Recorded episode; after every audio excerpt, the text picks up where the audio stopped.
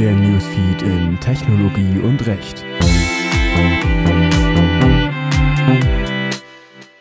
Digital Pricing. Was ist zu beachten? Das Digital Pricing erfreut sich insbesondere im elektronischen Handel erheblicher Verbreitung. Dabei ist das Konzept auf internationaler, europäischer und auch auf deutscher Ebene im Fokus kartellrechtlicher Untersuchungen. Was ist Digital Pricing? Digital Pricing bezeichnet eine Softwarelösung, mittels derer Unternehmen ihre Preise im Onlinehandel bestimmen. Dafür werden die Preise der anderen Wettbewerber erfasst und auf dieser Grundlage das eigene Angebot angepasst. Daneben werden häufig auch das Verhalten von Nachfragern und Zulieferern in verschiedenen Richtungen der Wertschöpfungskette beobachtet. Besonders beliebt sind solche Lösungen bei der Vermittlung von Flügen und Reisen, Hotelzimmern, Transportdienstleistungen, Elektrizität und im Einzelhandel. Auch wenn der stationäre Handel bisher eher zurückhaltend hinsichtlich dieser technischen Möglichkeiten reagierte, ist es wohl eher eine Frage der Zeit, bis die Technik durch den Einsatz von digitalen Preisschildern realisiert wird Wettbewerbsrechtliche Konsequenzen. Der Einsatz von Preissetzungsalgorithmen ist nicht unumstritten. Insbesondere hinsichtlich Absprachen und abgestimmten Verhaltensweisen könnten sie die Anwendungsbereiche des Artikel 101 des AEUV oder des Paragraphen 1 GWB tangieren. Digitale Kartellabsprachen. Treffen an geheimen Orten abzuhalten, um eine einheitliche Preisgestaltung zu bestimmen, erscheint nicht mehr zeitgemäß. Dafür bietet die digitale Welt zu komfortable Lösungen. Deutlich wird dies im Zusammenhang mit dem Beispiel des Posterkartells in den USA. In diesem Rahmen hatten sich mehrere Händler von Postern über die Höhe der Preise, zu denen sie ihre Ware im Amazon Marketplace anbieten würden, abgestimmt. Dazu wurde eine eigens entwickelte Preisanpassungssoftware bei den Kartellbeteiligten implementiert Dabei kommt es rechtlich gesehen nicht darauf an, welcher Mittel sich die kartellbeteiligten Unternehmen bedienen, um relevante Vereinbarungen zu treffen.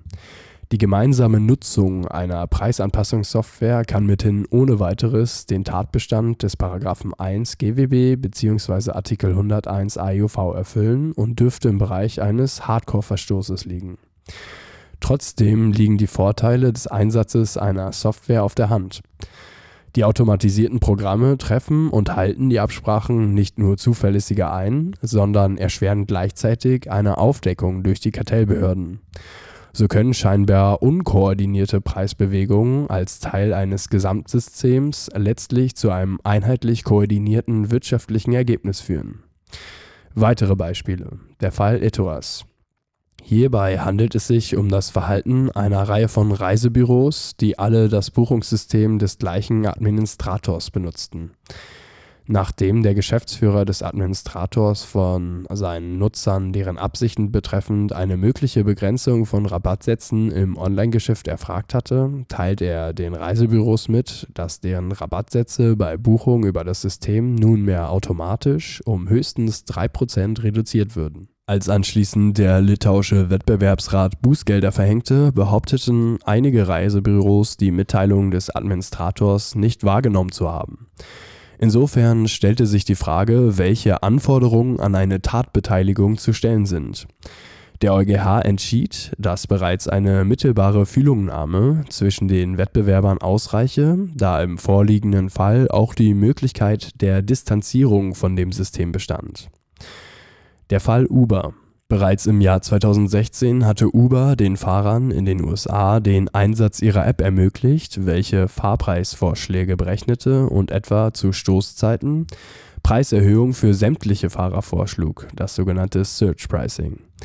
Dabei sei, so Uber, eine Abweichung von den Tarifen theoretisch möglich. Der zuständige District Court of New York stellte jedoch fest, dass die App keine entsprechende Möglichkeit vorsehe und nahm deshalb im Ergebnis einen kartellrechtlichen Verstoß an.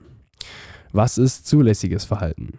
Im Gegensatz zu den obigen Beispielen gibt es Verhaltensweisen, wie etwa im Bereich der Tankstellen, die keine kartellrechtliche Relevanz besitzen, sondern als zulässiges Parallelverhalten gelten. Letzteres liegt regelmäßig dann vor, wenn es eben nicht zu einer verbotenen, bewussten Fühlungnahme kommt. Insoweit stellen sich verständlicherweise Probleme zur Beweisbarkeit. Der Europäische Gerichtshof entschied im Hinblick auf diese Problematik, dass ein Parallelverhalten nur dann als Beweis für eine Abstimmung angesehen werden kann, wenn es sich nur durch die Abstimmung einleuchtend erklären lässt. Es sind also Beispiele denkbar, in denen algorithmisches Verhalten vollständig berechenbar auf Veränderungen von Herstellungskosten oder Nachfrageverhalten eingehen.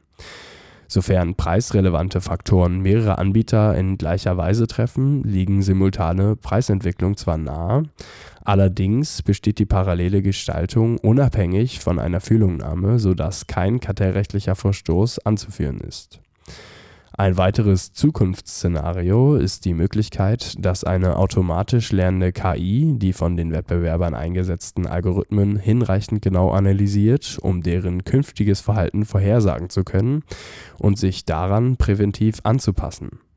Somit würden sich Pricing-Tools untereinander abstimmen, ohne dass es zu einer menschlichen Interaktion kommt ob darin ein Kartellrechtsverstoß zu sehen ist, ist zwar äußerst fraglich, allerdings nicht ohne jeden Zweifel auszuschließen. Fazit. Die Einsatzgebiete von Pricing Tools sind endlos. Die Zukunft, wenn nicht bereits die Gegenwart, wird die stetige Implementierung der entsprechenden Software in beinahe alle Marktsegmente mit sich bringen. Daran dürfte auch die Blockchain-Technologie einen großen Anteil haben. Insofern muss ein verantwortungsvoller Umgang mit den Pricing-Tools erfolgen. Auch wenn in diesem Beitrag eher die Schattenseiten beschrieben werden, dürfte der Markt auf Dauer von den Tools profitieren, da sie abgesehen von den beschriebenen Szenarien auch ein hohes Potenzial bieten, den Wettbewerb unter den Marktbeteiligten zu fördern.